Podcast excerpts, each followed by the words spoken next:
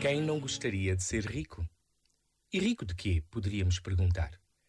Pois se no imediato associamos a riqueza à abundância de bens materiais que podemos possuir, quando pensamos um pouco mais, descobrimos logo riquezas que não podem ser compradas nem comparadas.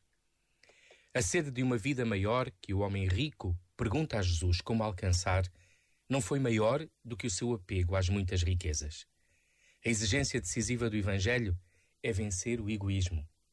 Criados para o amor infinito, para a doação de nós mesmos, seremos sempre menos quando nos deixamos escravizar pela ilusão de ser donos. Mais do que donos, o que traz felicidade é doar. É quando damos que nos sentimos identificados com o próprio Deus e o podemos adorar verdadeiramente. Este momento está disponível em podcast no site e na app da